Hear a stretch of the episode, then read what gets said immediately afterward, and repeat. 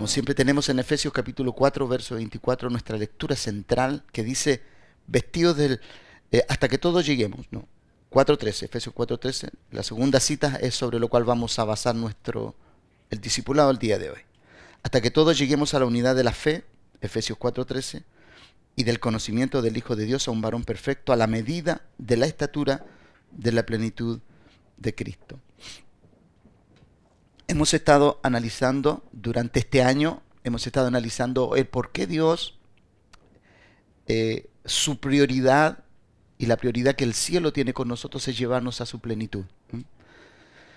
A la unidad de la fe y del conocimiento de un Hijo de Dios, a un varón perfecto, a la medida de la estatura de la plenitud de Cristo. Una de las cosas que no hemos profundizado aún y estamos trabajando para profundizar en la semana siguiente es porque Dios requiere que nuestra plenitud esté probada a tal punto de que eh, todo aquello todo aquello que Dios nos otorgue como riqueza para administrar no sea arriesgada en nada, que nada de lo que Dios ponga en nosotros tenga el riesgo de ser perdido. Eh, recuerde que Jesucristo, una de las palabras de Jesucristo, Él dice, yo he venido a buscar, dice, lo que se había perdido. Entonces, cuando nosotros escuchamos esas palabras, ya hubo una pérdida, en Edén hubo una pérdida que fue reparable en el tiempo, ¿no? Aunque Dios lo solucionó inmediatamente porque Él puso inmediatamente el remedio, el tema que el remedio que se manifestara pasó, pasaron una gran cantidad de años. Y de ahí muchos hombres, muchos, vimos a muchos héroes de la fe, vimos hombres que fueron llenos de gracia, fueron hombres honestos, fueron hombres muy íntegros que lucharon, lucharon con la incapacidad de su humanidad y nos dejaron un grande testimonio. Pero estaba la promesa que Cristo vendría y Cristo vino. Muchos de ellos, desde Abraham hasta Malaquías, solamente miraron de lejos lo que Dios había prometido en su Hijo Jesucristo. Hoy, nosotros desde el año 1 a esta fecha, estamos gustando lo que es Cristo en nosotros. Ellos solamente lo tuvieron como una promesa. Nosotros hoy lo tenemos como algo concretado dentro de nosotros. Entonces, la garantía más gloriosa que el Padre a nosotros nos ha dado es que lo que ellos esperaron como una promesa, hoy nosotros lo tenemos eh, visiblemente dentro de nosotros. Y esa es una garantía gloriosa para poder llevar adelante los planes de Dios. Ahora, cuando nosotros eh, ponemos, cuando nosotros ponemos en el centro de nuestra vida el que lleguemos a la unidad de la fe, ¿cierto? Del conocimiento del Hijo de Dios, a un varón perfecto a la medida de la estatura de Cristo. ¿Por qué Dios exige esto? ¿Por qué Dios exige un hombre de estas dimensiones? ¿Por qué Dios exige un hombre de esta estatura, de esta madurez? ¿Por qué Dios lo requiere? Porque Dios lo buscó. Dios lo buscó en el antiguo pacto, Dios lo buscó. De hecho, Jeremías le dice, y busqué un hombre que hiciese vallado, dice, y no lo hallé. Entonces, Dios andaba buscando a alguien. Ahora, ¿Dios se proveyó de hombres de Dios? Sí. ¿Dios usó muchos hombres y mujeres de Dios? Sí. ¿Se llevaron adelante sus propósitos? Sí. Pero siempre quedaba, siempre había un daño colateral. Siempre por la imprecisión del antiguo pacto que no nos dejaba modelar la imagen del Hijo, siempre hubo algo colateral, siempre quedó algo eh, sin resolver. Hace un tiempo atrás nosotros hablamos que una de las grandes deudas del antiguo pacto es que no nos, no nos dio padres. Por eso Malaquías, el último, el último libro de Malaquías dice que eh, Malaquías dice que él hará volver el corazón de los padres hacia los hijos y el corazón de los hijos hacia los padres. Entonces, cuando esa declaración, el profeta, el profeta Malaquía hace esa declaración, es porque no se concluyó, no tuvimos padres que formaran hijos y donde hubiera esa unicidad familiar. Y obviamente que esto apelaba a que Cristo iba a ser el Hijo que iba a conciliar y a reconciliar todas las cosas. Entonces, en medio de ustedes, y espero que usted nunca tome a menos ser un hijo. Ser un hijo, ser un hijo es, es una gran, es una magna asignación que Dios le ha dado al hombre desarrollar, ser un hijo. Y es increíble que todos los hijos quieren ser padres, o todas las hijas también quieren ser madres. Pero primero, para poder llegar a, una cosa, tenemos que ser lo otro. Primero, hijos, para poder llegar a ser padres. Y ya lo hemos visto, el, el último año hablamos mucho acerca de esto. Entonces, ¿cómo Dios requiere o por qué Dios requiere tu madurez? ¿Cómo la requiere Él? Porque el día, hoy día vamos a ver el cómo la requiere, el cómo quiere Dios tu madurez, cómo quiere, cómo, quiere que tú ilustres el nuevo hombre creado según Dios. Porque de eso vamos a hablar hoy día. Las dos, eh, los dos discipulados de los últimos dos domingos hablamos acerca de lo que un hombre no debe ser, pero ahora vamos a hablar de lo que el hombre debe ser. ¿no? Y tomamos el texto de Efesios, capítulo 4, verso 17, cuando dice, esto pues digo y requiero en el Señor que ya no andéis como los otros gentiles, los últimos dos discipulados los basamos en estos textos. Y el día de hoy vamos a basar el discipulado solamente en el texto 24. Los últimos dos discipulados lo basamos sobre los textos que dicen, esto pues digo y requiero en el Señor que ya no andéis como los otros gentiles que andan en la vanidad de su mente, teniendo el entendimiento entenebrecido, ajeno de la vida de Dios, por la ignorancia que ellos hay por la dureza de su corazón, los cuales después que perdieron toda sensibilidad se entregaron a la lascivia para cometer con avidez toda clase de impureza, más vosotros no habéis aprendido así a Cristo si en verdad le habéis oído y habéis sido por él enseñado conforme a la verdad que está en Jesús. En cuanto a la pasada manera de vivir, despojado del viejo hombre que está viciado conforme a los deseos engañosos. ¿No? Y hoy día vamos a ver, y renovaos en el espíritu de vuestra mente, y vestidos del nuevo hombre, creado según Dios, en justicia y santidad de la verdad. Efesios capítulo 4, verso 24, ahí va a estar nuestra enseñanza. Y vestidos del nuevo hombre, creado según Dios, en justicia y santidad de la verdad. Entonces nosotros y cada uno de los que estamos aquí necesitamos entender si en verdad Dios está formando en nosotros un nuevo hombre o estamos siendo como el mismo que hemos sido durante toda la vida, o, la mujer está siendo la misma que ha sido toda la vida, ¿no? Entonces, según este texto de Efesios capítulo 24, nos entrega tres características que son tres características que son vitales dentro del desarrollo de la madurez de un hijo, ¿no? Y el apóstol Pablo dice, creado según Dios en la justicia y santidad de la verdad. Allí está, ese es el parámetro y ese es el comportamiento y esto es lo que se debe desprender del nuevo hombre creado según Dios. Ahora, cada uno de nosotros, los que observamos esta palabra, tenemos que observarla a la luz de lo que éramos, a la luz de lo que somos hoy y a la luz de lo que hemos de ser. El nuevo hombre tiene tres características que son claras y visibles en su actuar en el diario vivir, ¿no? Y tiene, que tiene que estar impregnado primeramente de justicia y santidad en la verdad, ¿no? La verdad tiene dos características, justicia y santidad. Donde está una, están las otras dos, ¿no? La expresión máxima de la verdad es justicia y santidad. Y lo vamos a desarrollar, vamos a ver si podemos llegar a un claro entendimiento el día de hoy. ¿Qué implica esto? O, cuál, o cuáles son los desafíos que nos plantea la palabra, ¿no? la palabra siempre te va a plantear desafíos. La palabra siempre que tú la escuches te va a dejar un desafío por desarrollar, por vivir, por ejecutar, por implementar. La verdad no es para enriquecer tu mente. La verdad de Dios es para formar tu vida. Si tú la tomas como solamente un, ámbito, la tomas como un ámbito de conocimiento para ti, eh, va a ser infructuoso, aunque tú lo conozcas, si no lo, si no lo practicas, si no entras en un pleno entendimiento y en la praxis de tu vida diaria, eh, la verdad va a ser infructífera. Y la verdad por sí mismo es fructífera. Toda verdad a nosotros nos permite ver lo que antes nosotros no veíamos. O la verdad nos hace ser libres de lo que antes no éramos libres.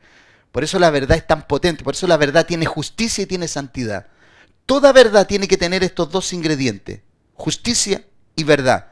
Si a ti te, si a ti te hablan una palabra y esa palabra están declarándote desde la perspectiva de lo que es la verdad, pero no te libera y no te aparta, porque santidad y justicia tiene dos cosas que son elementales para el desarrollo del, del Hijo. Si esa verdad que tú estás aprendiendo no te trae justicia y no te impregna de santidad para que tú seas diferente en medio de un mundo que tiene una, una, una característica y una categoría, entonces esa verdad no está siendo absoluta. Por eso hay que analizar las verdades. Muchas personas dicen que tienen su propia verdad. ¿Se ha dado cuenta esas personas que dicen, bueno, cada cual tiene su verdad? Pero la verdad es una sola. Y tiene dos ingredientes, justicia y santidad. Si la verdad que tú estás llevando a cabo y la que estás aprendiendo y la que estás impregnando en tu vida, te está haciendo una persona con más justicia, con más santidad, esa verdad está en pleno desarrollo dentro de ti.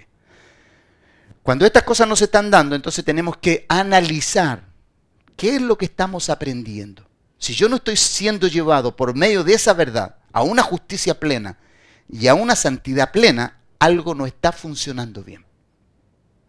Por eso nosotros tenemos que revisar lo que aprendemos. Por eso este tiempo, este tiempo en el cual nosotros nos estamos desarrollando hoy, nos estamos desarrollando en medio de un mundo que está globalizado y el conocimiento está globalizado. Hoy tú quieres saber algo y lo sabes inmediatamente. ¿no? Tú aprietas una tecla y sabes, o al menos tienes información de aquello. El tema que antes nosotros para conocer una verdad nos podíamos demorar semanas, meses y a lo mejor hasta años. Hoy no, hoy tenemos en el dedo todo. Entonces,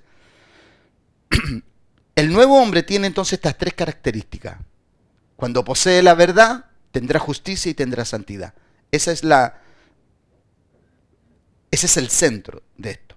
Entonces, una de las cosas más cuestionadas en el mundo de hoy, analizando este, este texto, una de las cosas más cuestionadas en el mundo de hoy es que cuando, cuando cuando una verdad está siendo expuesta, ¿no? Cuando una verdad está siendo manifestada, ¿cierto? El mundo hoy gira en torno a un espíritu de sospecha en cuanto a todo lo que se hace. Y si alguien hace algo desinteresadamente, alguien que opera en verdad, o una persona que trabaja bajo esta verdad, siempre hay como un espíritu de sospecha y siempre está la pregunta, ¿por qué lo está haciendo?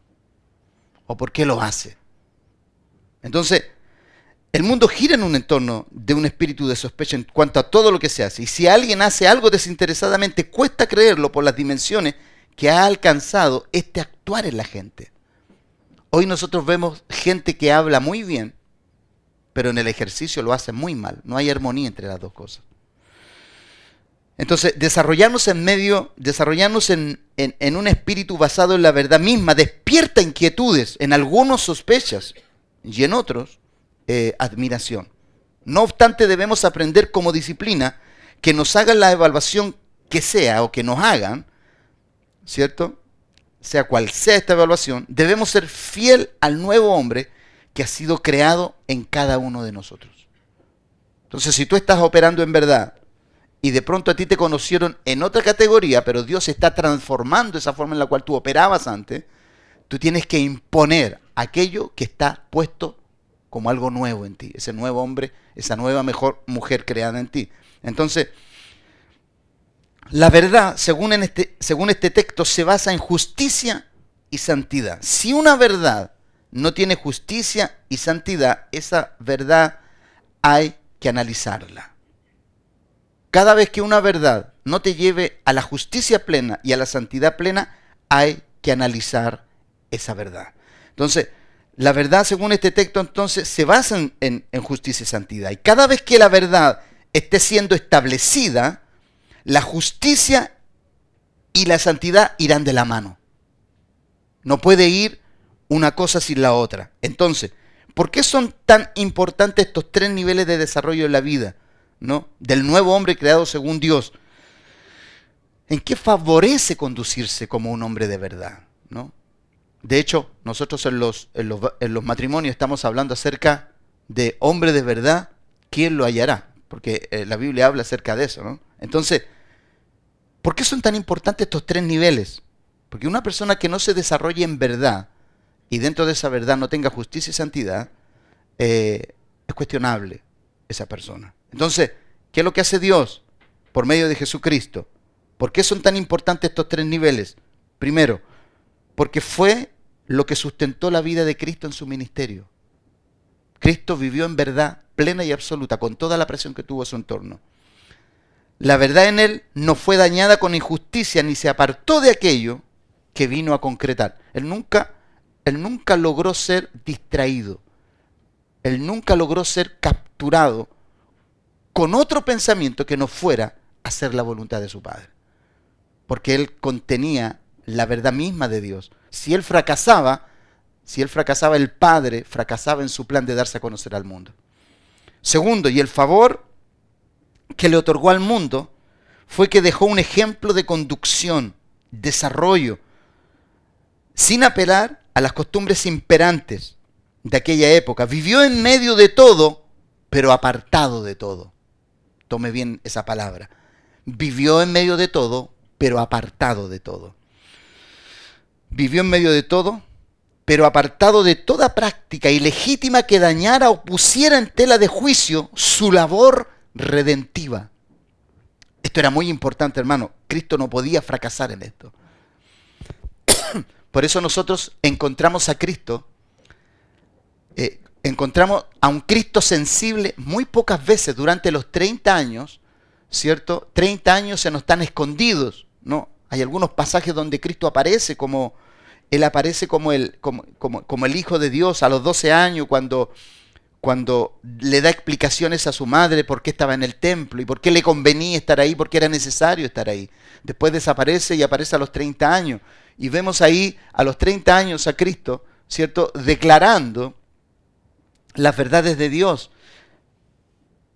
Y lo que, me, y lo que me, me, impacta profundamente es que Cristo no se ve un Cristo doliente, no es un hombre que sufre y que anda llorando todo el día, no sé, como Jeremías, ¿no? Que cuando tenía el mensaje de, del Padre en sus labios lloraba y lo único que hacía era llorar y así fue como le pusieron el profeta llorón, ¿no? Que lo único que hacía era llorar y lloraba por el pueblo y todo aquello. ¿no? Pero ahí tenemos otro como Elías, ¿cierto? Un hombre que no lloró, que declaraba la palabra con una, eh, eh, con, con una eh, incondicionalidad y, sin ningún temperamento emocional porque entendía que el mensaje no podía ser vulnerado. Entonces, siempre, a mí me costó mucho entender esto, a mí me costó mucho entender esto, que el mensaje, el mensaje no puede ser vulnerado por nuestros sentimientos, por eso Cristo fue tan enfático y no, y no, y no derramaba lágrimas ante situaciones que cualquier otro lo hubiera derramado, él no lo derramaba, ¿no? Por ser uno de los pasajes que a mí me asombra, es que cuando le dicen que, Juan el Bautista murió, no derramó una lágrima Juan el Bautista. No, no, no, dice que él irrumpió a llorar porque había... No, dice que él tomó sus cosas y se fue a otro lugar.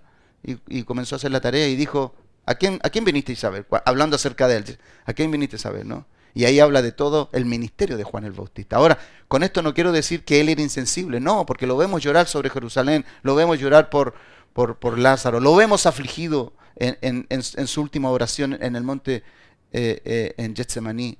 Lo vemos ahí, pero, pero Cristo era un hombre tan balanceado, era un hombre tan pleno, tan sensible a las necesidades, sin tener que derramar lágrimas. Tú puedes ver a un Cristo comprendiendo mujeres que eran despreciadas, eh, escuchando a hombres que eran en medio de una ciudad cuestionados, y Él les ponía oído. Él hacía de que Él pudiera ser entendido en medio de todo lo que Él enseñaba y, daba a conocer.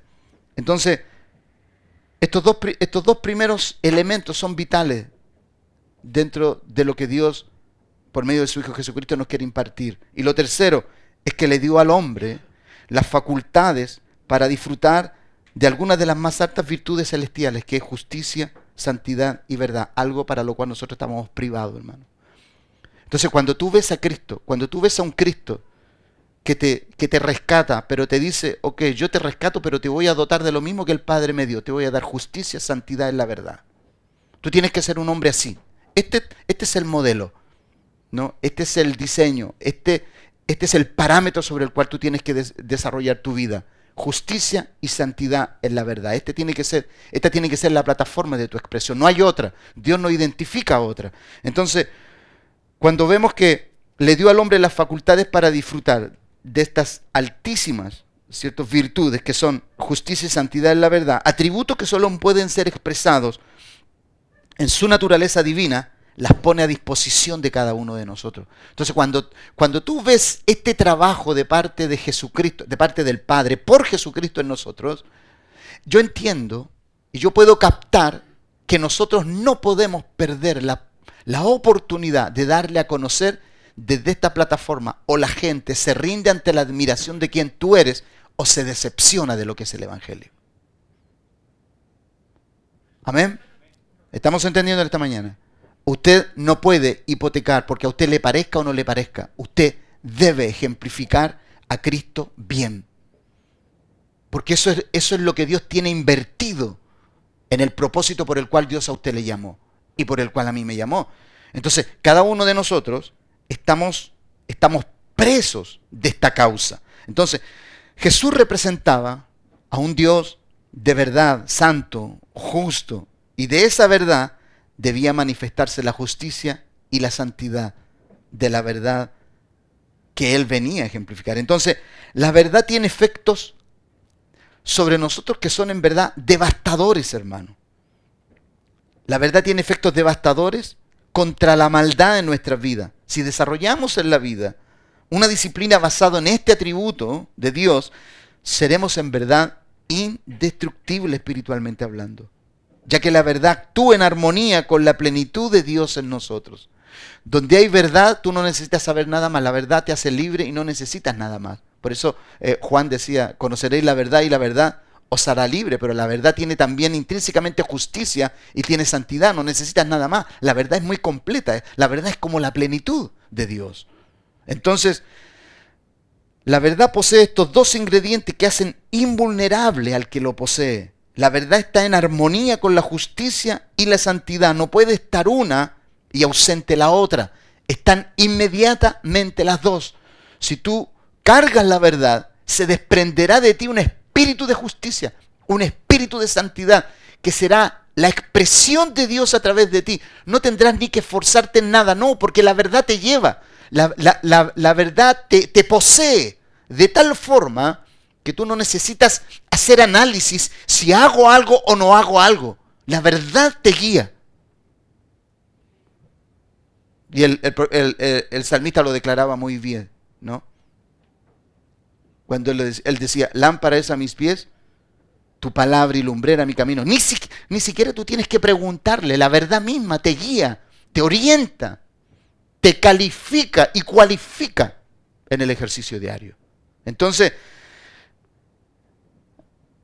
la verdad posee estos dos ingredientes que hacen invulnerable al que lo posee. La verdad está en armonía con la justicia. Nunca te olvides de esto. La verdad es armónica con la justicia, armónica con la santidad.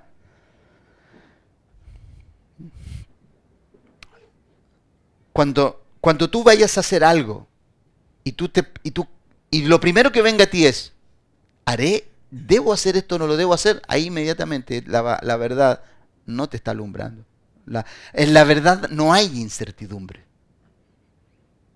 En la verdad no hay incertidumbre. La verdad te deja muy claro el cuadro sobre lo cual tú tienes que tomar una decisión ahora pueden suceder dos cosas en una persona la persona que no sabe tomar una decisión en base a la verdad o puede estar muy carente de esto, o en verdad no ha conocido al Padre. No hay, no hay otra explicación. Entonces, aquí es, donde, aquí es donde nosotros debemos analizar nuestra vida en Dios.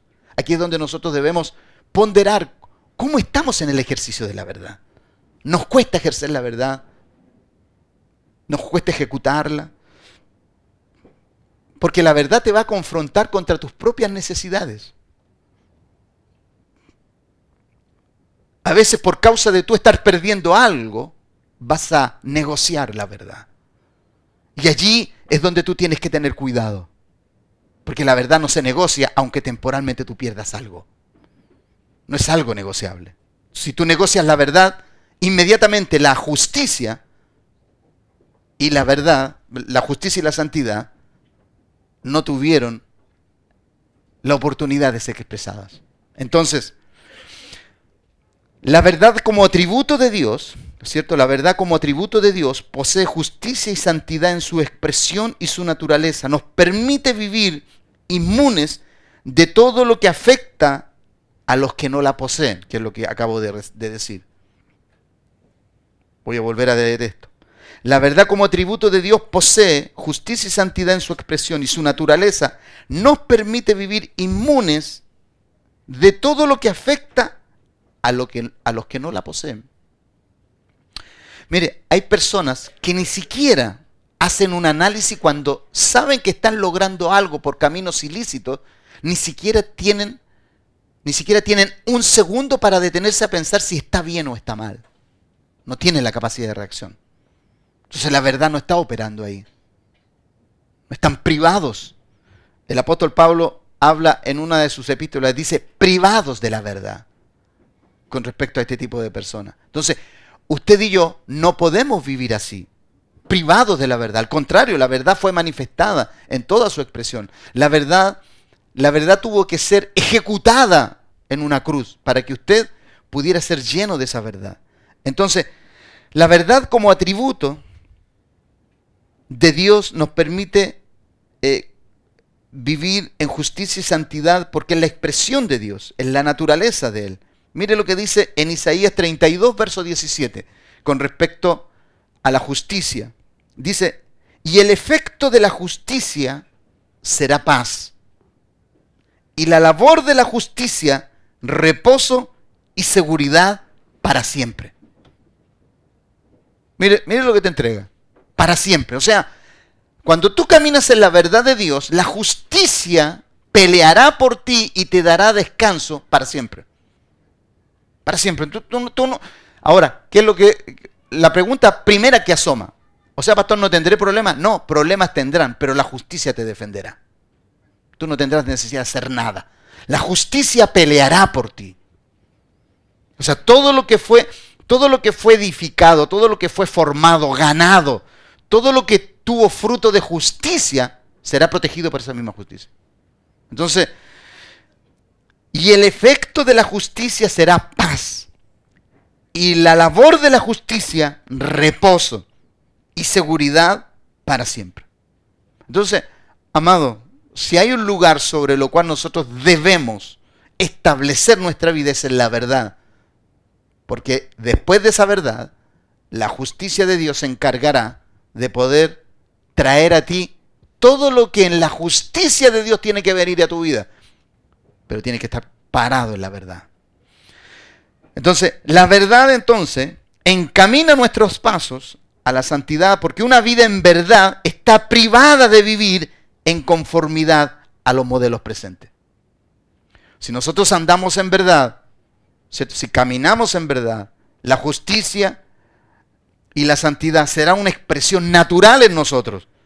Por lo tanto, como es algo natural en nosotros, por esa misma sobrenaturalidad de Dios en nosotros, estaremos privados. Tú no tienes puertas para andar si no es en el sistema de Dios. O sea, todo sistema paralelo o ajeno que no contenga los ingredientes de la verdad, tu naturaleza lo rechazará. Por causa de la naturaleza misma que tú tienes y posees. Por eso, por eso hay personas que se molestan tanto a veces cuando notan algo extraño en alguien y le dicen, pero eso no está bien. O no sé si tú te has dado cuenta de pronto cuando te, te, quieren provocarte a tomar una decisión que tú sabes que viene cuestionada, uno usa estas palabras. Hay algo que no me suena hay algo que no me cuadra, hay algo que no es armónico. Hay algo que en mi espíritu no me deja, eh, no me deja escuchar lo que tú me estás diciendo. Hay algo que no me da paz. Por eso, amado, cuando nosotros estamos bajo estos niveles de verdad, la verdad se encarga de testear inmediatamente todo, porque la, la verdad es un indicador.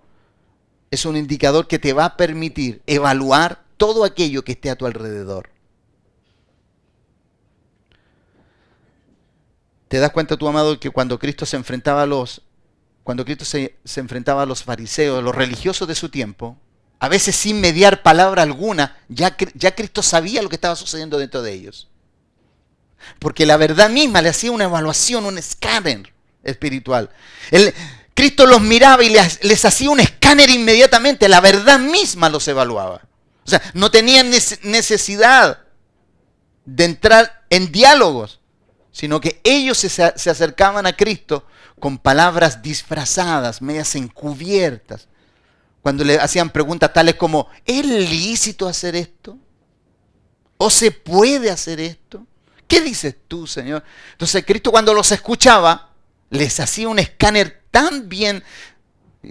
Entonces ahí, ahí surgen las palabras hipócritas, ¿no? Porque que estaban actuando, ¿no? O sea, eh, se disfrazaban así como de honra hacia Él, pero en el fondo era una hipocresía. Lo querían pillar en algo a Cristo. Entonces, Hebreo capítulo 12, versos 10 y 11 dice, y aquellos ciertamente, Dice, y aquellos ciertamente por pocos días nos disciplinaban como a ellos les parecía. Pero este, para lo que nos es provechoso, para que participemos de su santidad. Mire, la disciplina viene por la palabra de Dios. Si la palabra de Dios no actúa en ti, no puedes ser participante de su santidad. La palabra es vital en esto.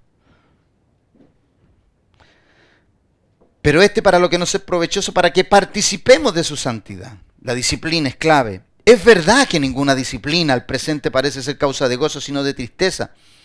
Pero después da fruto apacible de justicia. Mire, aquí está la verdad, la justicia y la santidad. En este texto están los tres ingredientes. Pero después da fruto apacible de justicia a los que en ella han sido ejercitados. O sea, tú tienes que ser enseñado por la palabra, ejercitado en la disciplina, para que el fruto venga. Pero no, tú no puedes tener palabra y no dejarte disciplinar. Eso no es así. ¿No he escuchado esa frase que dice, no, yo escucho a Dios nomás. Dios es mi formador. Ahí usted tiene un rebelde en potencia. Que no quiere, que no, que no quiere ponerse bajo la supervisión de nadie. Entonces aquí el apóstol dice, claro, nuestros padres nos disciplinaban, porque ellos tenían sus pretensiones con nosotros como, como, hijos, pero el que nos llamó, ¿cierto? Tiene otras pretensiones altísimas de alto rango, de impacto de, impacto a nivel mundial. Recuerde usted que la iglesia impacta a nivel mundial. Usted como parte del cuerpo, yo como parte del cuerpo, tenemos un impacto global. Que algún día lo sabremos, ojo. Hoy no lo conocemos, ni lo sabemos. Ni, ni sabemos a las personas que hemos impactado con nuestra vida pero llegará el día que usted lo sabrá. Cuando los libros sean abiertos, usted va a saber todo lo que impactó en medio de este mundo. Y todas las veces que dejó de hacerlo también. Entonces, Dios nos va a tratar de tal forma que seamos acabados, perfeccionados para que los frutos de justicia sean manifiestos por causa de su propósito. Claro, Dios quiere manifestar frutos de justicia, es por causa de su propósito. Claro que sí. Entonces, la problemática que nos cabe es que más temprano, y aquí quiero que ponga énfasis en esto que voy a decir, la problemática que nos cabe es que más temprano o más tarde debemos hacer uso de nuestras asignaciones, de nuestros llamados en Dios. Hay un tiempo determinado, hay un kairos. Y si no llegas pleno de estas virtudes divinas a tu asignación, la pasaremos muy mal por causa de no haber disciplinado nuestro carácter y llegar listo y equipado para la tarea celestial cuando estaba determinado por Dios. Ojo, Dios tiene un tiempo determinado para darte tu asignación. Tu problema y mi problema es llegar equipados. Dios no va a esperar más tiempo. Hay un kairos para ti. Entonces, como hay un kairos, hay un tiempo determinado, tú no te debes demorar es madurar por medio de la palabra de Dios. Dios lo va a hacer. Tú estés preparado o no, lo vas a, eh, vas a llegar a desarrollar aquello. ¿Sabes cuál va a ser el problema? Que no vas a ser fructífero como Dios preparó y diseñó que lo fueras por causa de no haberte preparado como tal. ¿Se acuerdan cuando Cristo se para frente a Jerusalén y dice, Jerusalén, Jerusalén, vosotros que no conocisteis el día de tu visitación. Ese era el Cairo. Y el Cairo pasó para ello. No se prepararon, no buscaron, no inquirieron, y cuando llegó ni siquiera se dieron cuenta. Amados, mucha gente en la iglesia va a decir, yo nunca te vi, Señor. Y Dios te va a decir, aquí, aquí y aquí yo te hablé. Pero tú estabas tan distraído con otras cosas. El Kairos pasó. ¡fum! La gente no se dio cuenta. Israel no se dio cuenta. Por eso, amado, el Kairos no tiene que ver con un tiempo de maduración tuya, tiene que ver con un tiempo de preparación. Dios te llama, tu trabajo y tu labor es prepararte. Desde ya. ¿Por qué tú crees, amado? ¿Por qué tú crees que David ejerció tan bien? ¿Por, qué David es el, ¿Por qué David es el prototipo de la medida y de la altura a la cual nosotros debemos llegar? ¿Por qué? Porque mientras él estaba en el anonimato, él se preparaba para lo que iba a enfrentar en ese, en, ese valle, ¿no? En el valle de Ela, donde fue donde mató a, a Goliat, ¿no? No es que a él le dijeron, no es que a él le dijeron, mira, eh, tú, vas a tener esta asignación eh, cuando tengas tal edad. No, David de alguna manera sabía que tenía que prepararse. No me digas cómo, no, no, no, no sé cómo, él lo sabía. Los que sabemos que tenemos una asignación, nos hemos preparado con anticipación. Y usted debe aprender a prepararse con anticipación. Usted no espere llegar a un lugar de privilegio para llegar a prepararse. Usted a ese lugar debe llegar preparado, debe llegar equipado. Y David, cuando llegó al valle de Ela, amado, cuando David, y tome esto, cuando David llegó al valle de Ela, iba como un cartero llevando una encomienda. Haga ese análisis inmediatamente usted.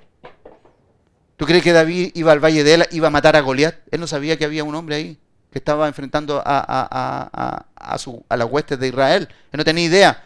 Él lo único que llevó fue unos panes, unos quesos para los, para los generales, los capitanes, porque el papá dijo, anda a ver a tus hermanos para ver si están bien. ¿No? Les llevó una botellita de leche, unos chocapix y una cosita ahí, ¿no? Unas cositas para picar ahí. Toma, llévale estas cositas ahí a tus hermanos deben estar complicados. Y, y cuando Él llega ahí, amado, cuando Él llega ahí, Él sabe que ese es un escenario para su asignación. Amado, caminar en justicia y santidad de la verdad a ti te permite leer los ambientes.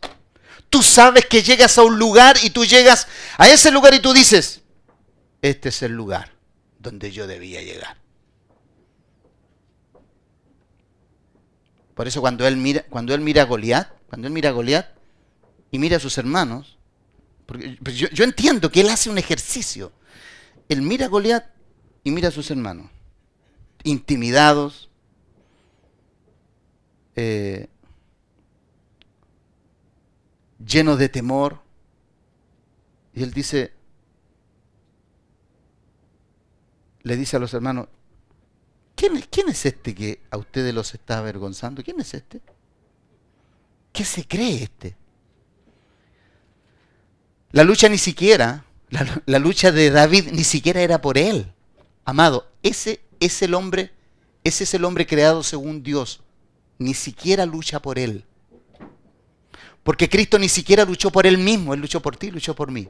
Esa es la medida de un hombre. La medida de un hombre es que no lucha por temas personales, lucha por otros. Por eso la medida es justicia y santidad de la verdad. ¿Qué es lo que es? Tú conoces tu asignación y todo lo que tienes lo usas en pos de otro. Por eso cuando llegó, por eso David cuando llegó ahí, yo puedo, yo puedo hacer un análisis. ¿eh? Digo, seguramente miró a David, eh, miró David a Goliat y dijo, este es pan comido para mí. Así como he matado osos y leones allá donde yo me estaba preparando y cuidaba las ovejas de mi padre, así lo voy a matar a este también. ¿Tú, crees que él no hizo esta ecuación, esta asociación? Él dijo, este quiere dañar las ovejas de mi padre del cielo de la misma forma que los lobos y los osos querían dañar las ovejas de mi padre en casa. Y no lo voy a dejar. Este va a ser como uno de esos. Y le dice así a Saúl, este va a ser como uno de los osos y de los leones que yo maté cuando querían robarse una de las ovejas de mi padre.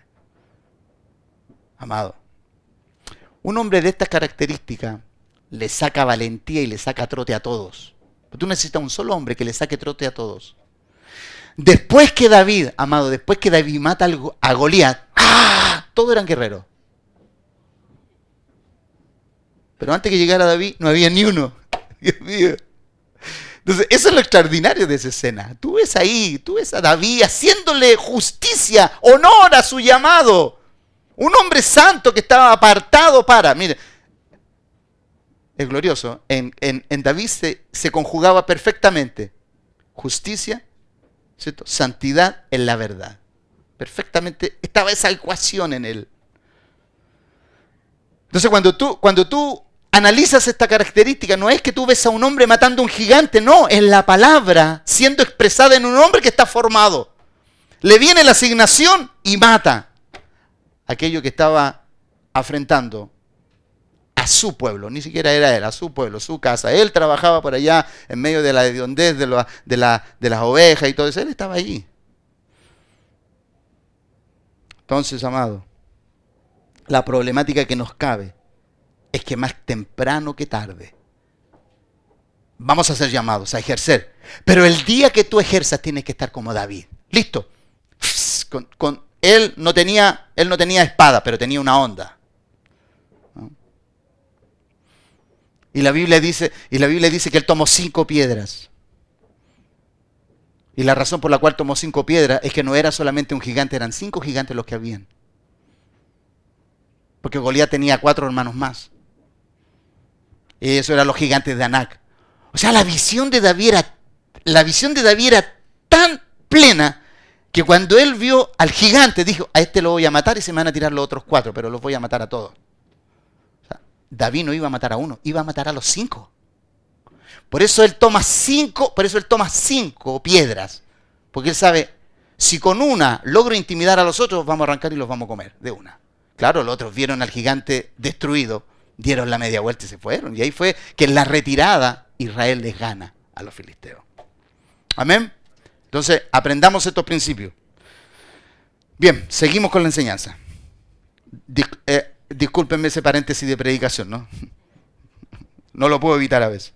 Entonces, la problemática es esta. La problemática es cómo tú y yo nos vamos a equipar para que cuando lleguemos a ese momento, a ese momento clave, pic, ¿Qué es, lo que determina tu despegue en Dios? Tienes que llegar preparado. Entonces, el kairos de Dios no se detiene. El kairos de Dios avanza. O el kairos de Dios te usa y te proyecta o te destruye porque no estás preparado. A los fariseos lo destruyó. A David lo proyectó. Estos tres atributos de Dios son absolutos y totalitarios. Todo ingrediente ajeno a ellos nos da como resultado un fruto contrario a lo que cada uno de ellos representa.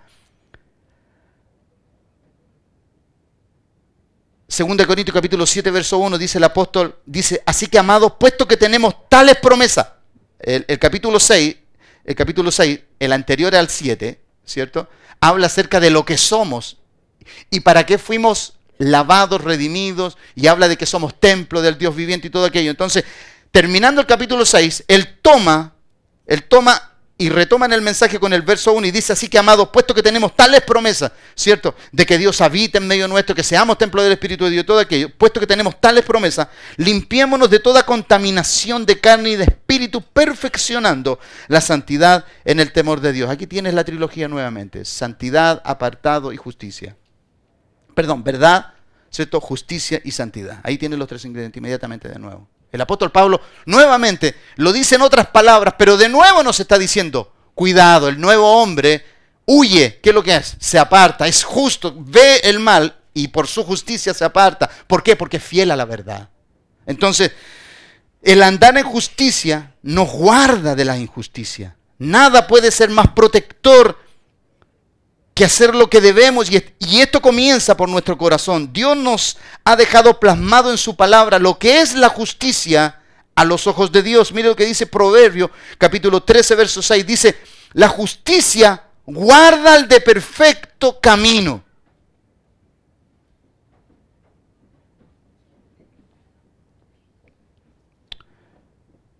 A nosotros en el pasado, se nos enseñó a madurar desde otra plataforma, no desde la plataforma de la palabra de Dios.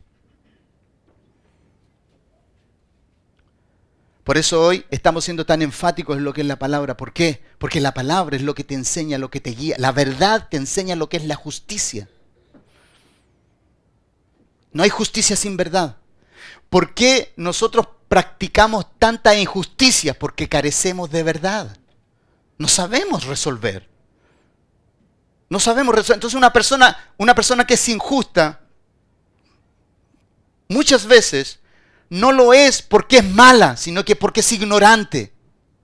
Ignora las verdades de Dios. Y el que ignora las verdades de Dios va a ser un injusto y no va a estar apartado de nada de lo que lo daña. Porque la verdad te hace vivir en justicia y apartado de todo. Te hace vivir en santidad. Por eso, amado, la verdad es tan plena en nosotros. Por eso nosotros tenemos que estar a, los pies de la palabra. Pues la palabra es lo único que te va a iluminar. Lo único que va a guardar a tus hijos a nuestros hijos lo único que los va a guardar es que nosotros les hablemos la palabra en la mesa. Le hablemos de las verdades, les exhortemos, aunque para ellos sea tedioso, aunque de pronto para ellos diga, ya papá, me tengo que ir a la U, por favor. Tú tienes que expresar la verdad, hablar la verdad en tu mesa. La justicia guarda el de perfecto camino, mas la impiedad trastornará al pecador. Entonces, dos realidades que vale la pena observar dos historias, les traigo dos historias cortísimas, ya le hablé una de, David. Pero mire lo que sucede en el libro de Esther. ¿Se acuerdan que yo le dije que leyeran el libro de Esther? No voy a preguntar cuántos leyeron el libro de Esther, espero que lo hayan leído. Si no, lo que les voy a enseñar no lo van a entender. Y espero que hayan leído el libro de Esther. Nuestra vida se desarrolla en escenarios, se va a desarrollar en escenarios donde seremos justos, santos y verdaderos o injustos, impíos o mentirosos. Están esas dos plataformas. Los escenarios, los escenarios que este mundo nos presentará serán escenarios donde tú tendrás que desarrollar aquello. Entonces, ¿cómo Dios, cómo Dios puede, cómo Dios puede velar porque la verdad sea la que te conduzca, poniéndote en un lugar lleno de mentiras? A ver cómo tú vas a actuar, a ver si la corriente te va a llevar. Porque, ojo, la falta de verdad inmediatamente te va a llevar a ser injusto y a ser una persona que no va a estar apartada. Porque santidad usted sabe qué significa ser apartado. Y justicia es que no se tolera nada que no tenga contenida la palabra de Dios como algo honroso.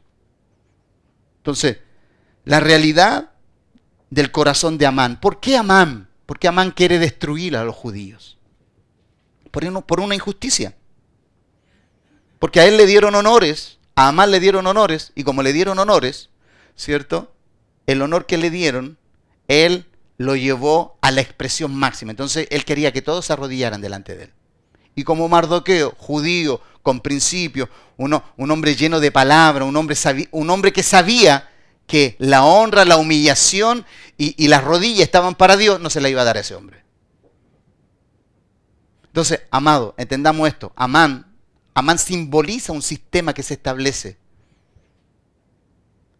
Y el honrar y el arrodillarse significa ceder nuestra verdad ante aquello que nos gobierna.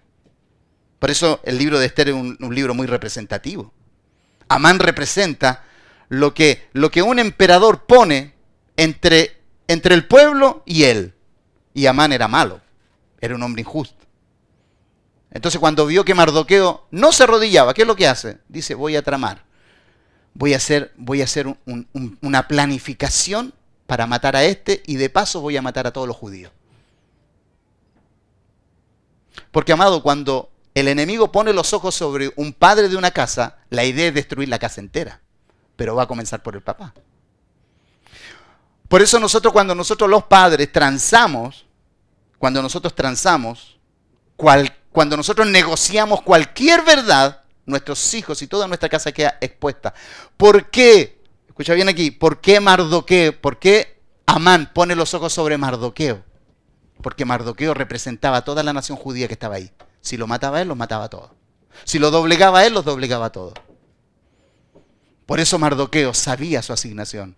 Yo le dijo, yo no voy a arrodillar delante de este. Y la gente de la ciudad le decía, arrodíllate, porque si no te van a matar. Yo no voy a arrodillarme delante de este. ¿Y qué fue lo que tramó Amán? La horca para él. O sea, la muerte estaba determinada para él como padre primero y después para toda su casa. Y después vemos el resultado, ¿no? Vemos el resultado de Amán. Que por la injusticia, por estar, por estar apartado de todo lo noble y por administrar mentira, en la misma horca que tenía para Mardoqueo, ahí mismo lo mataron a él. Entonces ahí tú puedes ver en perfecta armonía que la justicia te defiende para siempre. ¿Se acuerdan del texto que leímos anteriormente? La justicia trabaja para ti y en ti para siempre. Por eso el, el apartarnos de la verdad nos hace ignorar la justicia de Dios. ¿Por qué tú crees que hay tanta gente negociando su vida y de pronto cae en ilícitos por obtener cosas temporales? Porque no conoces, porque no conoces la justicia de la verdad de Dios. Por eso el hombre creado según Dios tiene que vivir en justicia y santidad de la verdad. Esa es, su plataforma de seguridad. Cualquier propuesta que venga desde otro camino, tú tienes que tener la verdad para identificarla. Por eso, amado, cuando alguien viene a ti, cuando alguien viene a ti con un negocio de dudosa procedencia, aunque sea, aunque sea lucrativo temporalmente y te saque de muchas problemáticas, es mejor que pienses a largo plazo y no a corto plazo. Pero tenemos otro que por causa, tenemos a Amán, ¿no? Que por su injusticia, falta de verdad e impiedad fue sentenciado. Y lo más paradójico, hermano, que Amán fue, fue sentenciado por el mismo que lo honró. El mismo, que, el mismo que le puso el anillo se lo sacó. ¿Se ha dado cuenta? ¿Se ha dado cuenta usted? El, eh, porque Azuero aquí representa a Dios. En el libro de Esther, Azuero representa a Dios. Y escucha bien esta frase. Porque el mismo que te llama, el mismo que puede echarte en el lago de fuego, que arde con fuego y azufre. Mira lo que dice Jesucristo. No temáis, Jesucristo dice, no temáis aquel que puede matar el cuerpo, pero vuestro espíritu y vuestra alma no puede tocar. Temed aquel que, pudiendo quitarte la vida, tiene el poder de echarte en el lago de fuego. Y ese es Dios. Por eso Azuero, Azuero representa a Dios, que es el que te puede honrar o el que te puede humillar. Porque nuestro Dios es el que humilla y el que exalta. O el que exalta y humilla. Entonces, nosotros tenemos que definir sobre qué plataforma nos vamos a desarrollar. Entonces, pero tenemos también la realidad, también tenemos la realidad, en Daniel capítulo 3 tenemos la realidad de Ananías, Misael y Azarías, ¿no? Que en el fondo Ananías, Misael y Azarías son Sadrach, Mesach y Abednego, porque el, nombre original de ellos era Ananías, Misael y Azarías, pero cuando llegaron allí le cambiaron el nombre y le pusieron un nombre babilónico. Y ahí está Sadrach, Mesach y Abednego, los tres nombres. Y ahí tenemos, y ahí tenemos la historia. Parafraseando, tenemos la historia de tres hombres que fueron movidos por la injusticia de un emperador fueron movidos por la injusticia de un hombre que se creía todopoderoso y levantó una estatua, ya nosotros conocemos la historia, pero lo que, lo que hacen estos tres hombres es, es, en realidad es potente. Lo que estos hombres hacen al enfrentarse al emperador es glorioso. Un hombre con una verdad y que defendieron la justicia y la santidad de Dios a, costa de su vida. ¿no? Entonces cuando tú tienes hombres, como estos tres, Ananías, Azarías y Misael, ¿cierto? cuando tú tienes estos tres hombres, estos son los hombres con la medida de Dios. Estos son hombres creados según la justicia y santidad de la verdad. ¿Por qué? Porque no negocian la verdad, no hipotecarán la justicia y no vivirán apartados de la santidad de Dios. Y ellos dijeron y le dijeron al sistema, mira, me gusta mucho la frase, ¿no? No, no sé cuál de los tres le habla, pero cuando Nabucodonosor habla con ellos, en el capítulo 3, ellos le dicen, mira, este es un tema que no vamos a debatir contigo. Eh, con una con una personalidad, con una seguridad, que, ahí usted lea la frase, porque dice que Nabucodonosor se encendió en ira. Porque ellos, ellos con, una, con, con una personalidad, hermano, le dijeron, mira Nabucodonosor, mira Nabu, este no es un tema que resiste análisis. haz lo que tú quieras. Esa famosa estatua tuya que tenía ahí, que la sacaste de Pinterest, no la vamos a adorar.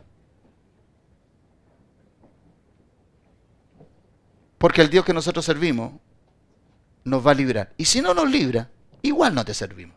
Así que haz lo que tú quieras. Y ahí es donde se enciende en ira él. Dice la Biblia, y se encendió en ira. Mire, y la ira, y la ira logró su perfección, porque él dijo, calientenme el horno siete veces. Porque a esto no solamente los voy a quemar, voy a, voy a borrar todo átomo de su ADN. Siete veces calentaron el horno. ¿Y qué lección le dio Dios? Ah, ¿Qué lección más grande le dio Dios? Porque después de, después de, después de toda esa, esa valentía, esa arrogancia, ¿cierto? Después que ve y le dice a los guardias, le dice, no fueron tres los que metimos allá adentro, yo veo a cuatro. Y uno de ellos es como el hijo de los dioses, Jesucristo, ¿no? Que estaba ahí guardando a sus, a sus hijos. Y va para allá y dice la Biblia que se acerca, dice, eh, Sadrach, Mesach, Abednego, eh, siervos del Dios Altísimo. Ah, ahí se, le, ahí se le bajaron todos los humos. Ahí se le, eh, como decimos en buen chileno, se le mojaron los pantalones, ¿no? Para que lo entiendan también los que nos vean. Se le mojaron los pantalones. Y siervos del Dios Altísimo. ¿Te das cuenta que la arrogancia dura tan poco? Es una espuma. Pero el hombre creado según Dios no se intimida ante hornos calentados siete veces. A lo mejor a ti, hermano, eh, de pronto un fuego de prueba puede poner en tela de juicio todo lo que Dios te ha mostrado. Amado, tú todavía y yo todavía quizás no hemos vivido el horno calentado siete veces. Lo único que, lo único que te sé decir, que si Sadrach, Mesach y Abednego sin conocer el nuevo pacto, sin tener a Cristo dentro, pudieron tener esa personalidad y enfrentar a ese hombre. Nosotros con Cristo dentro, hermano, somos indestructibles. Amén. Esto no lo digo con soberbia ni con arrogancia. ¿Por qué? Lo digo porque Dios ha puesto tu vida en este tiempo presente para poder mostrar quién Él es en medio de un sistema que quiere volver a levantarse. Recuerda que estamos, estamos en el tiempo donde Babilonia está resurgiendo el espíritu de Nabucodonosor está nuevamente llenando la tierra. Así que, amado, ya vamos a estar hablando acerca de eso. Dos relatos de justicia, santidad y verdad. Dos relatos de justicia, santidad y verdad que solo pueden sustentar hombres plenos que no tienen que ver con el discurso que profieren, sino de los hechos que manifiestan cuando están bajo presión y bajo prueba. Amados, la retórica espiritual ha afectado a las iglesias y a veces tenemos más discursos y ejemplos. Tenemos más discursos que ejemplos claros de verdad y de plenitud. La demagogia en las palabras de muchos está más asociada a lo que escuchan que a lo que viven. Y esto debemos revisarlo para que cuando se levante la opresión o la persecución en contra de los que cargamos la justicia, y santidad de la verdad del nuevo hombre creado según Dios no nos dañe por haber dejado algo sin resolver. ¿Sabes tú, amado, por qué?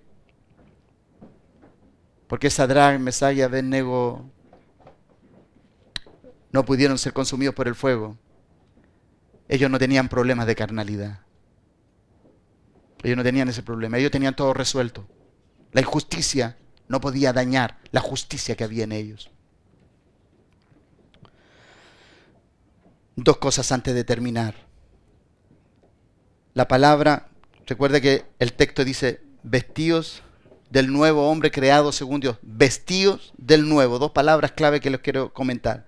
Vestidos es la palabra endujo, que denota hundirse en un vestido.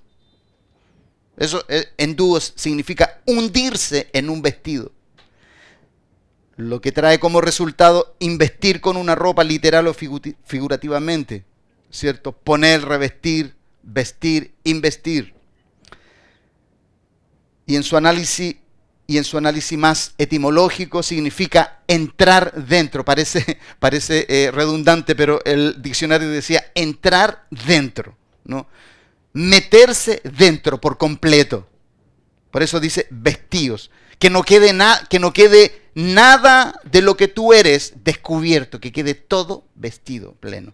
Y nuevo, esta palabra me gustó mucho, nuevo para la palabra nuevo usa la palabra kainos con K y significa y denota lo nuevo, aquello a lo que no estamos acostumbrados, algo desusado, no nuevo en tiempo, sino en forma y cualidad, de diferente naturaleza de aquello con lo que se contrasta como viejo.